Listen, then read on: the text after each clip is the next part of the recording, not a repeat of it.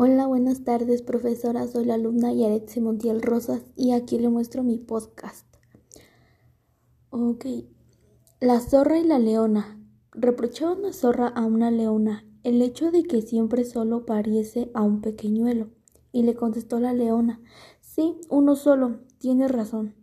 Pero un señor león.